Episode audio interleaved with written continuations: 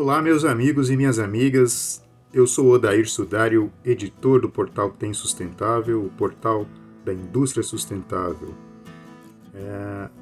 Aliás, o portal Tem Sustentável, na sua trajetória de cinco anos, né, é... teve sempre o foco em divulgar, informar, esclarecer um público bastante qualificado perante é, é, tudo que se diz respeito a tecnologias, equipamentos e materiais que contribuam com a expansão do conceito da sustentabilidade nos seus três âmbitos, no ambiental, econômico e social.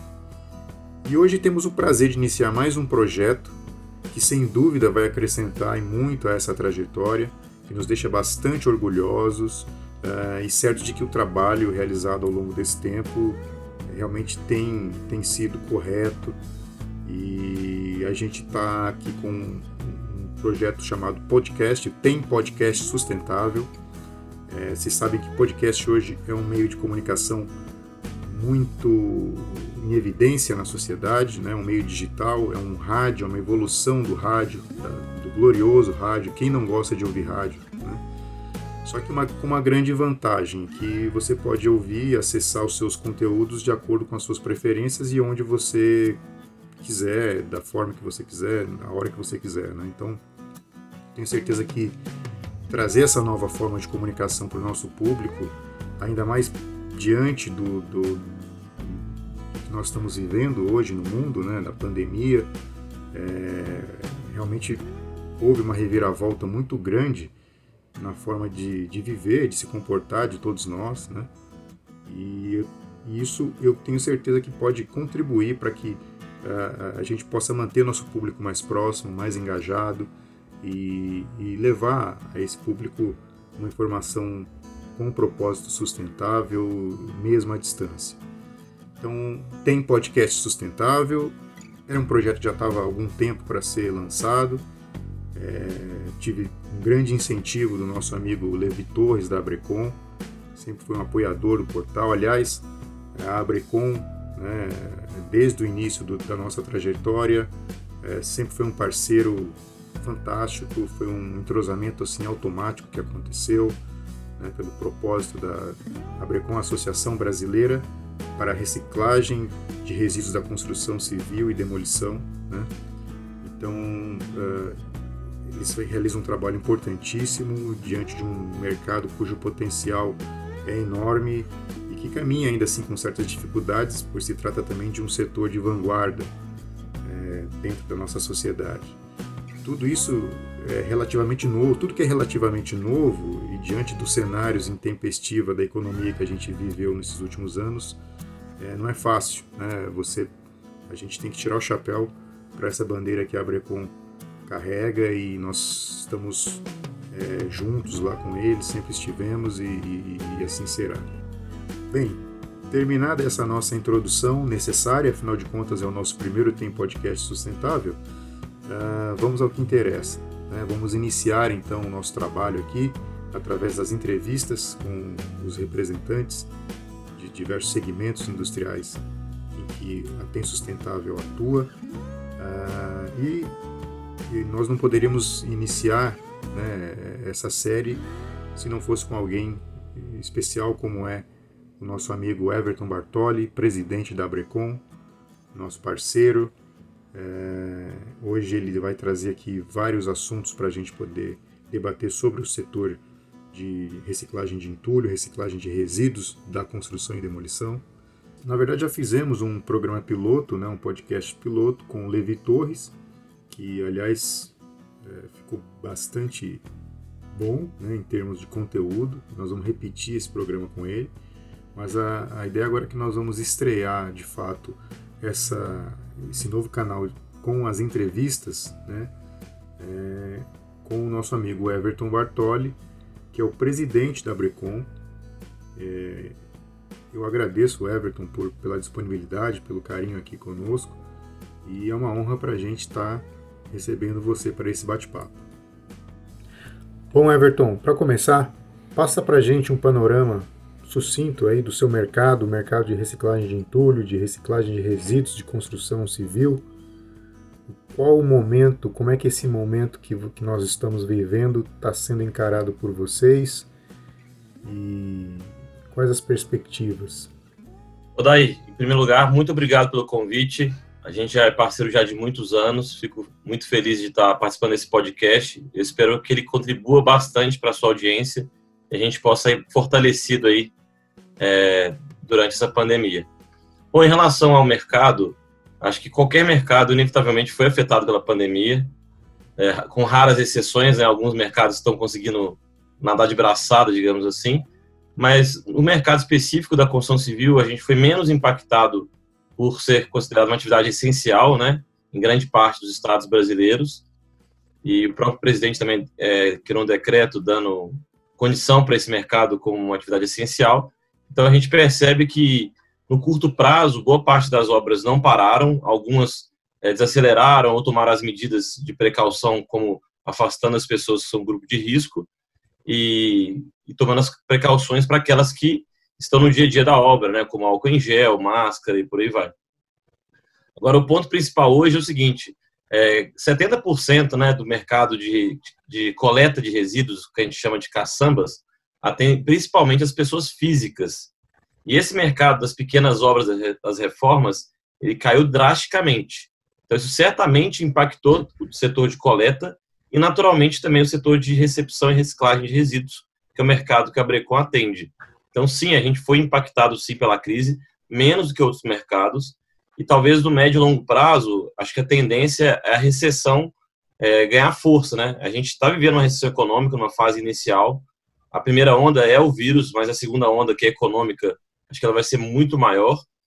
É, mas a minha maior esperança é que talvez para o Brasil e talvez o mundo criar mecanismos para sair dessa recessão, a construção civil certamente é um dos caminhos. Então, acho que a construção pesada, a construção civil, o governo vai ter que estimular a economia, acho que a, a, vai ter que existir a mão do Estado, digamos assim, para a gente tentar ter, amenizar esse impacto. Então, acho que em termos de obras públicas, talvez a médio e longo prazo a gente vai ter um, um, volume maior de obras, pelo menos eu tenho essa percepção, o que beneficia o mercado de recepção e reciclagem de resíduos. É, mas talvez o mercado mais é, comercial, residencial, ainda surta, é, ainda sinta um efeito maior no médio e longo prazo. No curto prazo, ainda menos, principalmente as, as grandes obras, mas isso vai impactar os investimentos das empresas, né? Então, o que a Brecon tem feito hoje para tentar minimizar todo esse impacto é, é criar diretivas para instruir as recicladoras, as áreas de transbordo e triagem, até os aterros de nets, como é, quais são os procedimentos que elas devem adotar para manter a sua operação mesmo nesse cenário de pandemia. Então, é mais ou menos esse panorama que a gente tem. É, quanto que o Brasil gera de resíduos da construção? Quanto, que é, quanto disso é reciclado hoje? Você tem um número para nos colocar, mais ou menos? É uma ótima pergunta. Na realidade é o seguinte, existem alguns números que a gente é, são estimativas na realidade, né? Então hoje a construção civil ela representa de 50 até 70% de toda a massa de resíduo sólido urbano gerado no país. Então é o setor que mais causa impacto ao meio ambiente e a gente, em termos de legislação, o grande boom das usinas começou somente dois, após 2010 com a criação da Política Nacional de Resíduos Sólidos. Então, a gente tem hoje 350 usinas no Brasil, uma capacidade média hoje de 5 mil toneladas mês cada uma. E existe ainda uma ociosidade grande de operação, principalmente agora nesse momento de crise, é, em torno de 50% eu estimo aí. É, então, assim, a gente recicla ainda muito pouco em relação ao que a gente gera. Se a gente pegar a Europa, principalmente é, os países é, da Europa e dos Estados Unidos, né? Lá se recicla de 70% até 100%. No Brasil, a gente está abaixo de 5% ainda do que a gente poderia reciclar. Então, deixa eu só te interromper nesse ponto. É, diante disso, você acha assim, é, reciclar entulho no Brasil é viável? Diante desses números que você está passando para a gente, desse panorama? Então, a viabilidade ela, ela permeia por vários fatores. Né? Acho que o fator principal e preponderante nesse processo é o apoio do poder público, porque a reciclagem de entulho no Brasil ela sofre ainda grandes obstáculos. Então, a máquina pública, o gestor público tem que entender que o apoio dele é fundamental para a viabilidade do negócio. O que a gente enxerga hoje é que existe uma consciência maior das prefeituras sobre os transtornos causados pelo descarte clandestino de entulho. Então, você pega hoje, desde a pequena cidade até os grandes centros urbanos, é muito comum você ver inúmeros pontos espalhados pela cidade que não são legalizados para recepção de entulho. E de madrugada, vem uma empresa de caçamba e descarrega o entulho. Às vezes, a própria pessoa física mesmo que não tem consciência joga o entulho em um terreno baldio. Isso gera vetores de doença, ou seja, isso impacta o sistema de saúde público, isso gera enchentes, isso gera enormes transtornos, isso impacta diretamente a qualidade de vida da população, além de gerar um, um enorme déficit nos cofres públicos. Então, uma gestão mais proativa, mais planejada por parte das prefeituras faz com que a iniciativa privada, que também faz parte desse mercado, consiga ter êxito na viabilidade dos seus negócios. Perfeito, perfeito. É, deixa eu, vamos voltar um pouco agora com as, o assunto relativo às diretivas da Abrecom.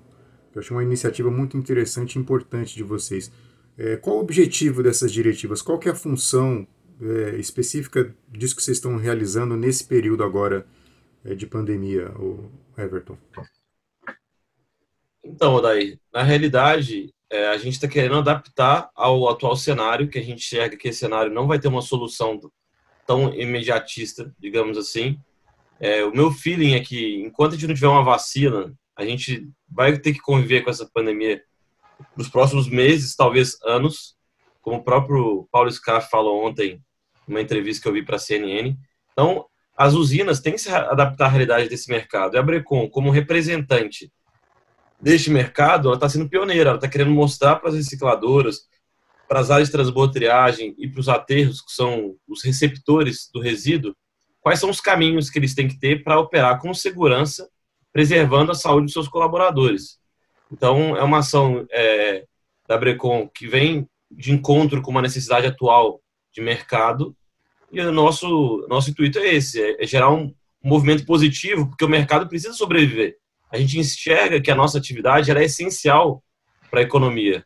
Se a gente parar de fazer a coleta e a reciclagem, o tratamento dos resíduos, aí vai ser um caos maior ainda. Então, a gente quer dar justamente esse suporte para as empresas que atuam nesse mercado. Então, essa é, é, dentre essa ação, quais outras ações vocês estão desenvolvendo nesse período, especialmente na Brecon? Existe mais algum outro projeto, alguma outra ou, outro direcionamento? Boa parte das pessoas hoje estão ficando em home office. A gente tem criado, a gente já tem um canal no YouTube e nas redes sociais com uma audiência engajada. a gente está tentando fomentar uma criação maior de conteúdos através desses canais, para que não só os, os players, né, as empresas que já estão mais próximas a Brecom, mas, mas também as pessoas físicas, o mercado em geral, possam ter acesso a esse conhecimento sobre como contratar uma caçamba, quais são as precauções que, deve, que devem ser tomadas. Então, a gente está buscando é, atingir mais pessoas é, através das redes sociais e através de geração de conteúdo, para que, de alguma maneira, a gente consiga gerar um impacto positivo nesse momento tão difícil que a gente vive. Em relação aos decretos municipais, estaduais de restrição, né? É, você acha que a construção civil, você acha que essas obras manterão o ritmo com, esse, com todos esses, esses entraves, esses decretos, essas imposições é, de, de, por causa da pandemia? Como é que você enxerga isso? Então, daí, passando uma visão macro, né? É, eu moro em São Paulo hoje, que acho que é o grande motor do país. A gente, só que o Brasil é muito maior do que São Paulo. Mas eu percebo, pelo menos em São Paulo, que as obras não pararam. A gente percebe pontualmente uma obra ou outra diminuindo um pouco o ritmo, tomando mais precauções para atender a realidade atual. Mas, uh, querendo ou não, o motor do, do, país também são as, são as obras, né? É uma atividade essencial, digamos assim. Então, se São Paulo, que é um dos estados mais restritos é, nesse momento de pandemia, está autorizando a construção civil a continuar, porque enxerga que é uma atividade essencial, eu enxergo que os outros estados que são menos, é, que são mais flexíveis, digamos assim, ou são menos rigorosos, eles tendem a seguir o mesmo ritmo. E o próprio governo federal, que tem essa visão da economia também, é, é importante. Naturalmente, a saúde e a economia elas têm que caminhar juntas. Uma coisa não anula a outra. Elas, estão é, é, interligadas, digamos assim, é, enxerga que a construção civil ela, ela é preponderante para a gente passar por esse momento de crise. Então, eu acho que a, o fato de a gente estar dentro do setor da construção civil, isso é uma atividade essencial, que a gente colabora com a limpeza pública, ou a limpeza das obras, digamos assim, a gente é, também está tá nesse bolo. Você avalia que é, é, o impacto vai ser é, efetivo a partir de quando, ou já está sendo? Qual, em que momento desse, desde que iniciou-se esse processo no Brasil e no mundo, principalmente no Brasil, claro, é, já foi pior, está melhorando? Você tem essa, essa noção, assim, por essas suas andanças aí, por você participar de várias obras em relação a, a, a ao trabalho sendo realizado, as, como é que está o psicológico das pessoas, de repente, né, também na obra? Você tem essa avaliação para nos passar, Everton? Então, daí, é uma situação muito delicada, a gente percebe diversas interpretações essa questão psicológica falou, ela, ela mexe realmente com o emocional de todo mundo, né? Mas o grande ponto central que eu acho em relação à construção civil e em relação à pandemia é que, de alguma maneira, as construtoras elas entenderam ah, que quando você tem um empreendimento, você não consegue hoje, independente de crise ou não, parar uma obra no meio, literalmente no meio. Então, ah, como é que funciona a construção civil em todos os ciclos de crise que, que já existiram e vão existir no futuro. Seja uma crise agora que é mais, digamos, ligada à questão de saúde, sejam crises que, que sejam só econômicas.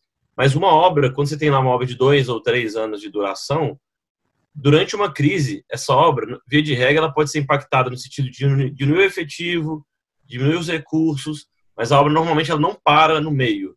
Muito dificilmente ela para no meio, porque ela tem um prazo de entrega, tem uma série de burocracias. O grande impacto que acontece em qualquer é, obra é o pós. Então, por exemplo, você tem uma construtora que tem 10 obras em andamento. A tendência é que essas 10 obras talvez diminuam o ritmo, algum efetivo, vamos supor, você tem 500 funcionários numa obra.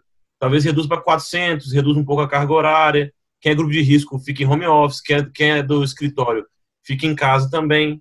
E a obra vai tocando. O problema não é hoje. O problema é que um ano ou dois, quando essas obras que já estão no meio acabarem, é as construtoras enxergarem perspectiva de novas vendas. Então ninguém vai incorporar e começar a construir um novo imóvel. É, por mais que eu tenha algum crédito que o governo federal está liberando, a, a economia tem que girar. Se não tiver produção, consumo e renda, não faz sentido. Então a gente pega o próprio setor automobilístico, que recentemente é, pelo que eu vi nos jornais, falou que a produção dos caras praticamente parou. Não se produziu automóvel no Brasil no último mês. Então, assim, em contrapartida, as, as construtoras não podem se dar esse luxo falar, não vamos produzir mais prédios. Se a gente está no meio de uma obra, temos que ir até o final. Só que o grande ponto é, quem trabalha no setor de recepção de resíduos e reciclagem na construção civil, ela não está limitada só às grandes obras. Quando eu falo grandes obras, elas representam de 30% a 40% às vezes da, do volume gerado pelas obras. E as obras que são as pequenininhas representam um volume muito maior de resíduo. E essas sim foram muito impactadas. Aquela pequena obrinha que se for somar dá um volume gigante, hoje ela não existe mais. O cara que ah, o brasileiro, o mundo de uma maneira geral, como não chega uma perspectiva a médio e longo prazo ainda, a gente está vivendo o dia a dia, a gente não sabe como é que vai ser amanhã, Ninguém quer investir. Então, é, esse cenário ainda é muito crítico. Isso impacta certamente a operação. Eu não conheço nenhum negócio no Brasil, a não ser é, ligados à saúde, né? Os hospitais, farmácias, supermercados, Sim. que não tenham caído pelo menos 30%, 40%. E a grande maioria que eu converso caiu 70%, 80%. Então, assim, é uma situação realmente muito preocupante. Você... Menos do que, a, do que a média. Digamos assim, nosso setor é, é menos impactado, mas ele foi impactado e vai continuar sendo, infelizmente, mas todo mundo está buscando agora a sobrevivência. Na tua opinião, qual o papel do governo federal nesse processo, Everton? Então, quando a gente fala de política, existe uma linha tênue, né? Porque o Brasil hoje ele não vive só uma crise econômica e de saúde, né? Ele vive uma crise política muito grande, né? Então, assim, é, o meu ponto de vista em relação ao governo federal é que eu acho que o que está ao alcance dele ele está fazendo Só que a gente não, não adianta a gente esperar que o que ele faça surta um efeito amanhã. Então, assim, eu, os noticiários recentes que eu percebo, se a gente for comparar, por exemplo, com os Estados Unidos, ah, a gente criou o auxílio de 600 reais, que muita gente reclama que não chegou em todos os brasileiros, que o governo está sendo efetivo. A gente tem que primeiro analisar o histórico. Grande parte da, das pessoas que estão precisando desse auxílio eram invisíveis. Elas não existiam nos olhos do governo. Então, primeiro, tive que regularizar o CPF desse, desse público, para depois dar esse auxílio. Agora, do ponto de vista empresarial, o governo está ajudando a subsidiar, as empresas, é, a Caixa Econômica está dando 40 bilhões para incentivar o empresário a passar por esse momento. E a gente só teve até agora um milhão de desempregados. E o governo federal auxiliou até agora, conseguiu segurar 7 milhões e meio de empregos. Em contrapartida, nos Estados Unidos, esses cheques que o governo americano está dando, até hoje não conseguiu atingir a população, está demorando muito mais que o governo brasileiro. O desemprego dos Estados Unidos é infinitamente maior que no Brasil. Então, assim, a gente que vive o dia a dia aqui, que a gente vê uma imprensa que quer tentar, de alguma maneira, criar uma crise política, não só política, social, maior do que já existe. Eu costumo brincar, que às vezes você ficar assistindo televisão demais, você pega corona só de assistir televisão. Porque é impressionante a ênfase que se dá a essa, essa crise. Que, então, eu acho que, sim, é, eu acho que o governo federal tem pontos de melhoria, como qualquer governo deveria ter, mas, de uma maneira geral, ele está tomando as, as medidas que devem ser tomadas, muitas coisas não vão ser tão, não vão surtir um efeito talvez a curto prazo. Muitas pequenas empresas já quebraram. Então, quando a gente fala que é, o governo federal ele tem a sua parcela de responsabilidade, mas a gente tem que pensar que o dia a dia acontece no município, então as prefeituras e os estados também têm as suas responsabilidades. Essa questão do lockdown, é, saúde versus economia, é muito complicado, sabe? É, é, difícil opinar porque sempre vai gerar polêmica, mas a gente tem que tentar achar o meio termo. Acho que é, nem tanto ao céu, nem tanto ao mar, a gente tem que tentar preservar a vida sim, mas a gente tem que pensar que a economia também, ela, ela de fato impacta em vidas, e já foi, se eu não me engano, quase um milhão de empresas pequenas e médias quebraram no Brasil, o que é muito triste. E o setor de reciclagem, naturalmente, vai ser impactado. O darwinismo, ele existe, não, ele não nasceu hoje, né? Então, sobrevive não é aquele que é mais forte, mas aquele que se adapta mais, mais rápido. E agora, na crise, a gente tem que buscar mecanismos de se adaptar. Então, o que a própria Brecon tem tentado mostrar para o mercado é: se você é uma empresa que está acostumada a ter aquela venda tradicional do tete a tete, no telefone, num folder, você tem que ter um site, tem que ter uma rede social, você tem que buscar novos canais de comunicação para falar com o seu cliente. Então, a gente tem que entender que essa crise ela também gera oportunidades. Então, a forma de fazer negócio, a forma de se relacionar mudou. Hoje a internet está ganhando uma força muito maior do que ela tinha antes da crise. Eu acho que é, é esse tipo de mudança que todo mundo tem que entender. Ou muda ou muda. Quem não, quem não se adaptar vai estar tá fora do mercado. Mais ou menos é esse o, o cenário que a gente enxerga. Legal. Voltando só para a Brecon e para a gente finalizar, Everton, é, quais o, que a Brecon planeja fazer nesses próximos meses, o que a Brecon está pretendendo fazer de imediato, mesmo com todas essas circunstâncias é, diferenciadas ou negativas, né?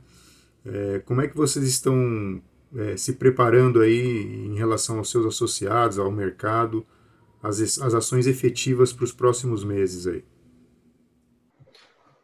Daí, todo dia a gente pensa em novas possibilidades, em novas estratégias.